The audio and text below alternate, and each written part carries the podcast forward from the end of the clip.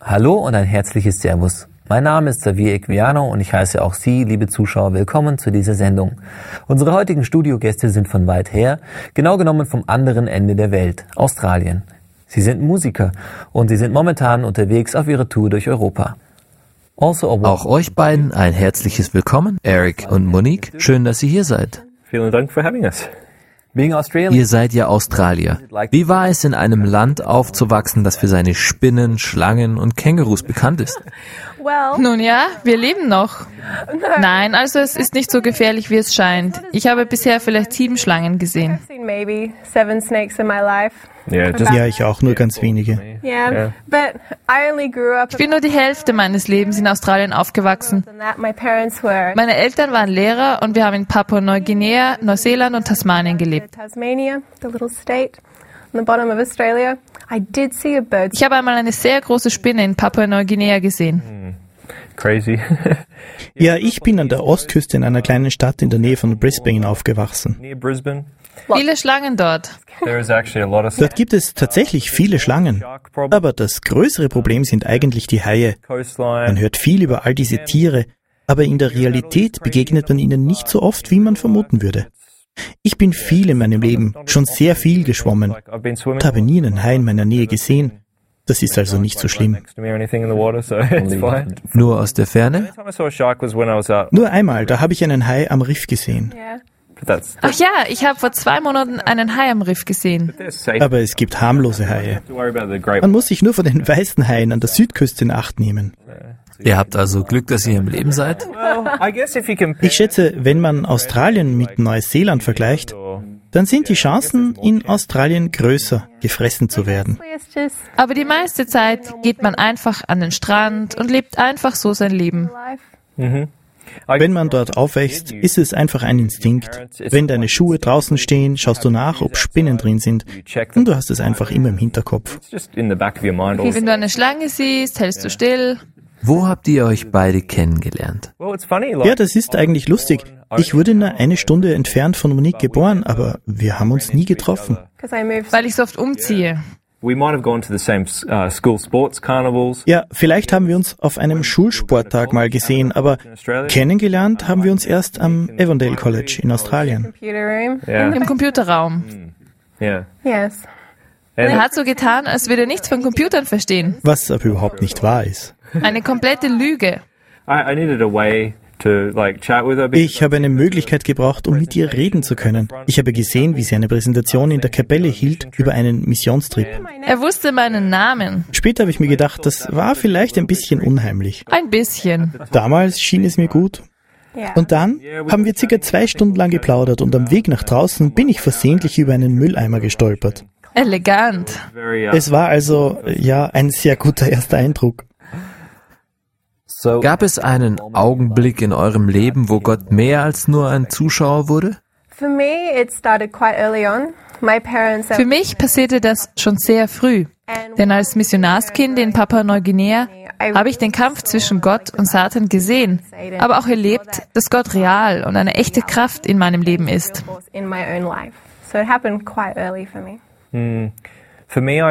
Ich bin zwar in der Kirche aufgewachsen, aber ich war die meiste Zeit nicht wirklich interessiert. In meinen frühen Zwanzigern jedoch wurde ich in der Kirche sehr aktiv und das Feuer in mir begann zu wachsen. Ich hörte eine Predigt und da gab es ein Zitat. Jede Person sollte ein Missionar sein. Das hat mich echt berührt. Und deshalb entschied ich mich, Theologie zu studieren und eine feste Entscheidung für Gott zu treffen. Wie bei jedem gibt es Höhen und Tiefen in der Beziehung zu Gott. Und vor etwa sieben Jahren, als wir beide für Gott gearbeitet haben, wir waren etwa ein Jahr verheiratet, haben wir gemerkt, dass wir mit dem Herzen nicht wirklich dabei waren und dass uns etwas fehlte. Wir beteten darüber und entschieden uns, ein Jahr frei zu nehmen und Gott zu folgen. Und zu sehen, wo er uns hinführen würde. So landeten wir in der Ukraine. Wir haben dort Englisch unterrichtet und ich war zum zweiten Mal dort. Wie gesagt, äh, wir haben dort Englisch unterrichtet und auch in der Kirche mitgeholfen. Uh, also und durch diese Erfahrung und den Besuch der Bibelschule in Amerika am Ende des Jahres haben wir gelernt, Gott zu vertrauen. Es war nicht immer leicht.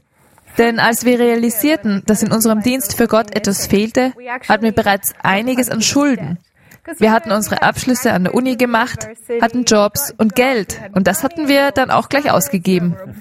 Doch bald haben wir gemerkt, dass wir versuchen mussten, die Schulden abzubezahlen, was wir Gott sei Dank geschafft haben.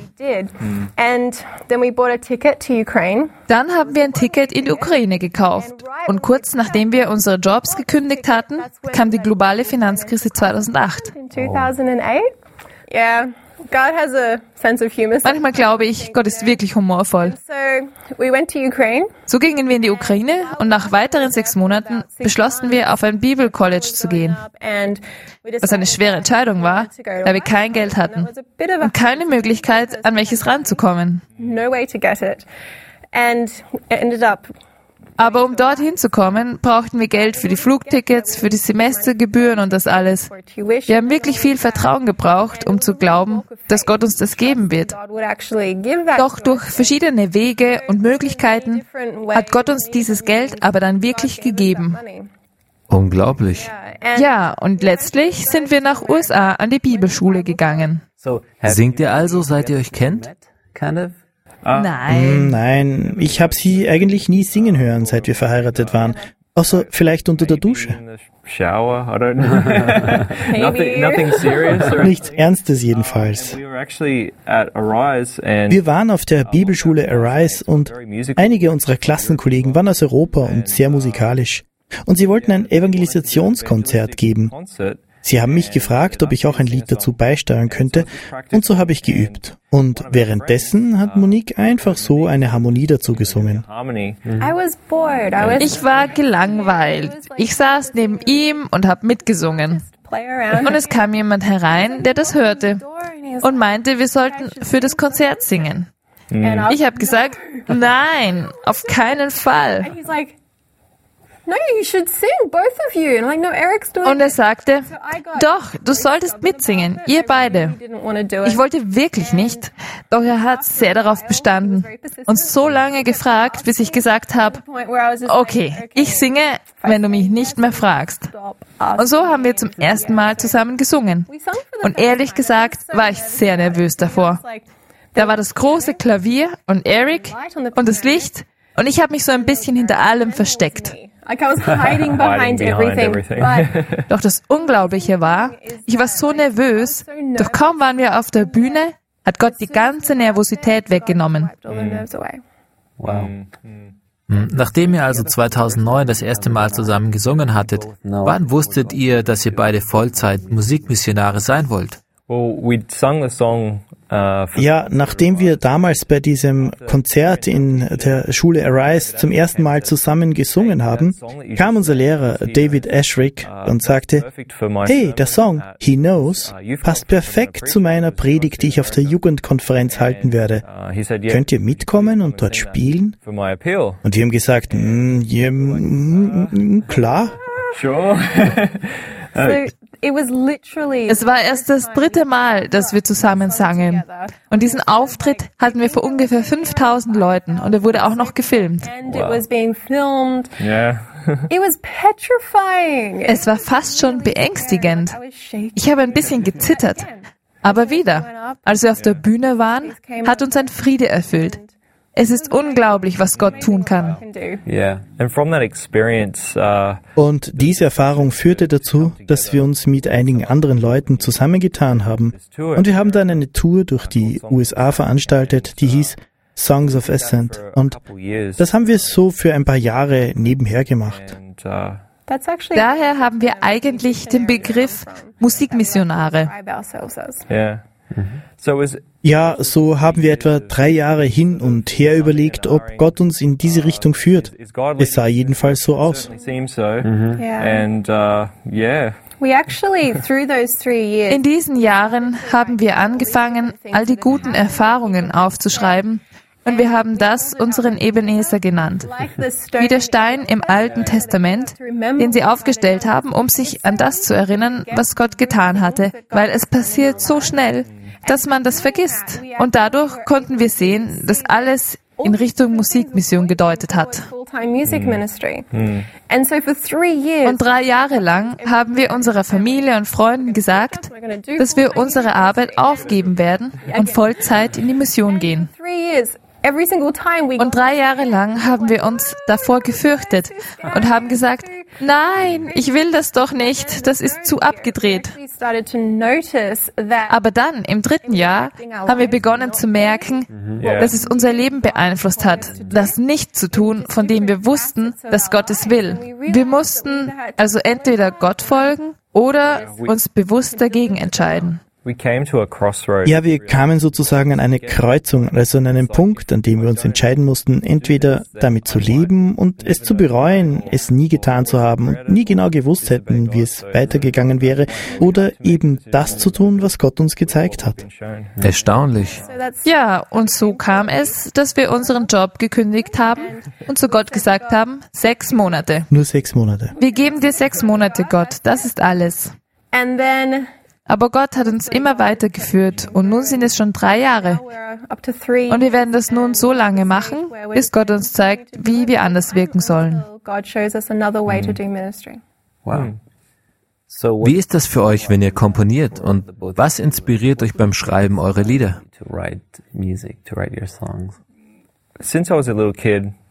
Schon als kleines Kind bin ich über das Liederschreiben gestolpert.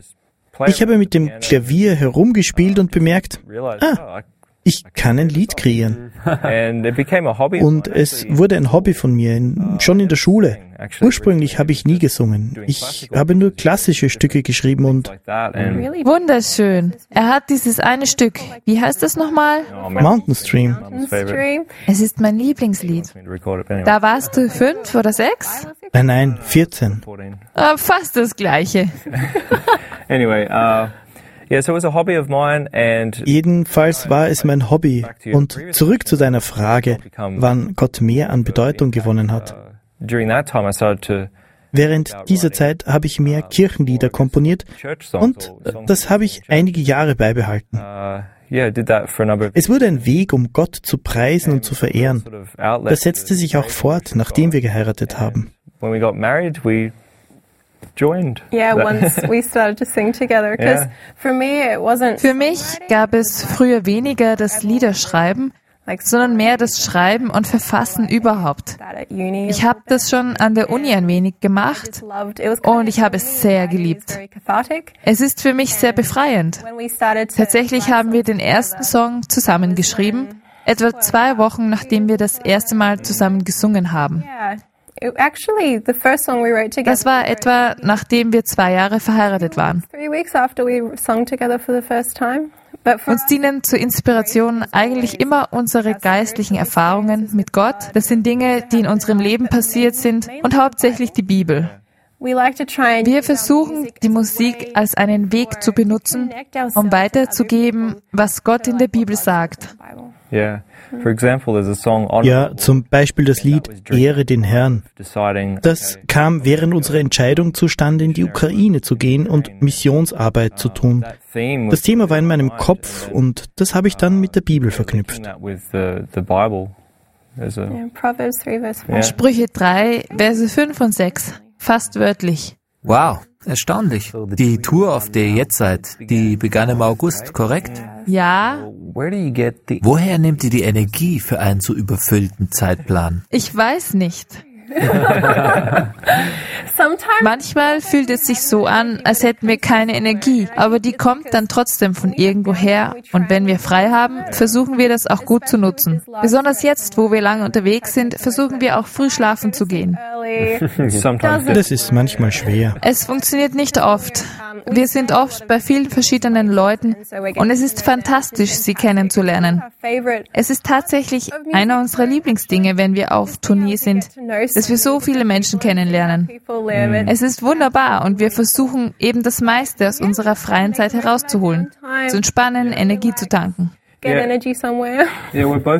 Wir sind beide introvertiert, so brauchen wir auch Zeit alleine. Was manchmal eine Herausforderung ist, so versuchen wir manchmal vor einem Konzert nicht miteinander zu reden. Wir sitzen einfach im Auto. Ja, wir versuchen einfach so viel wie möglich zu entspannen.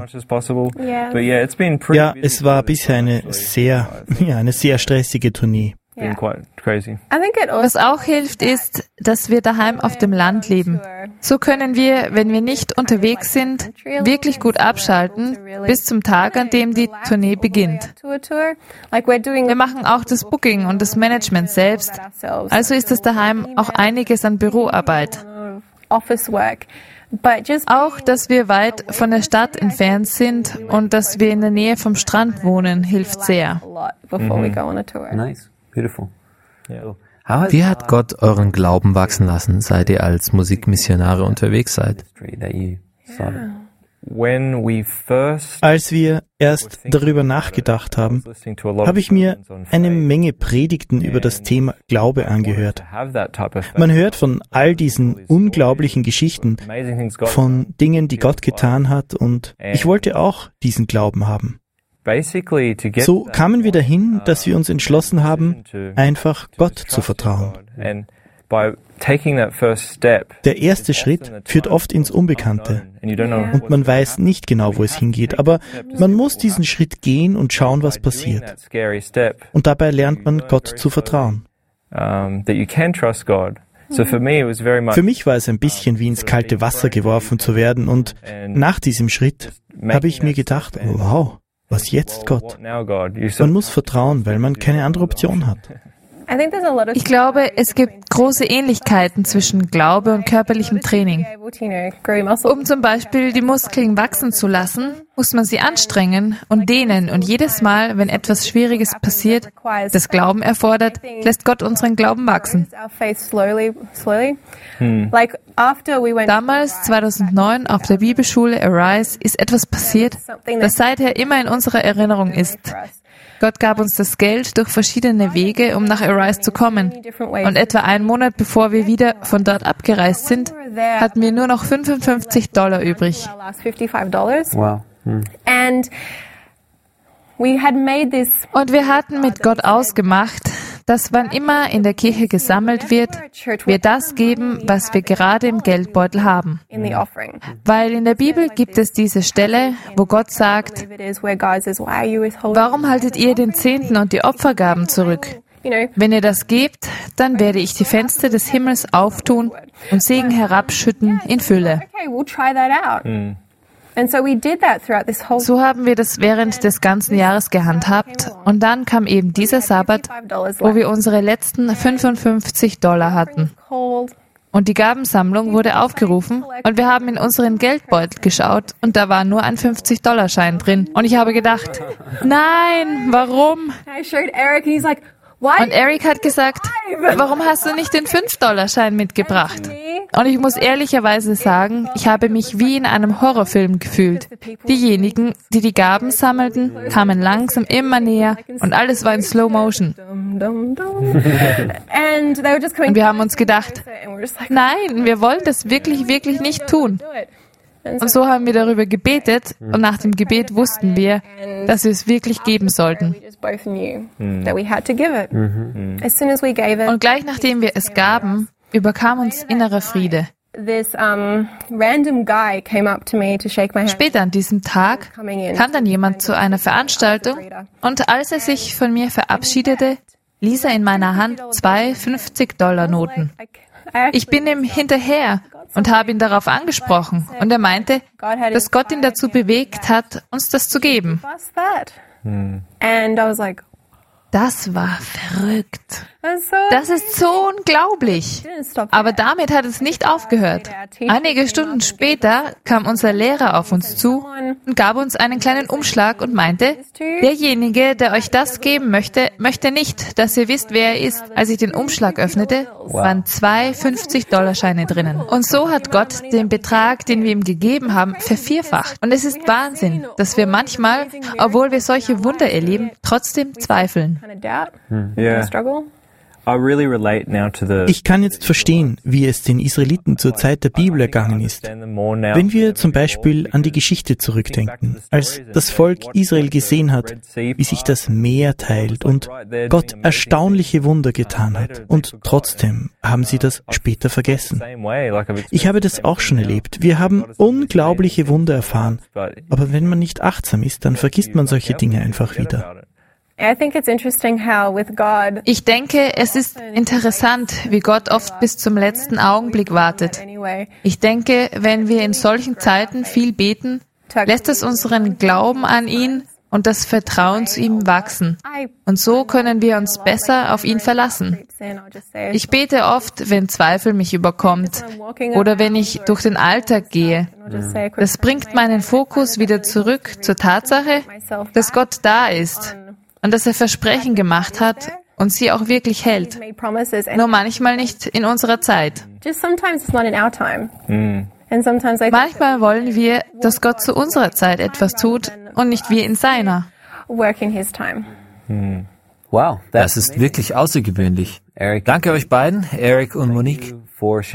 Ich danke euch für diese interessanten Einblicke und die gute Zeit hier im Studio. Danke für die Einladung.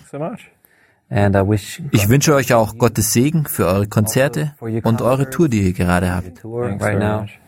Dankeschön.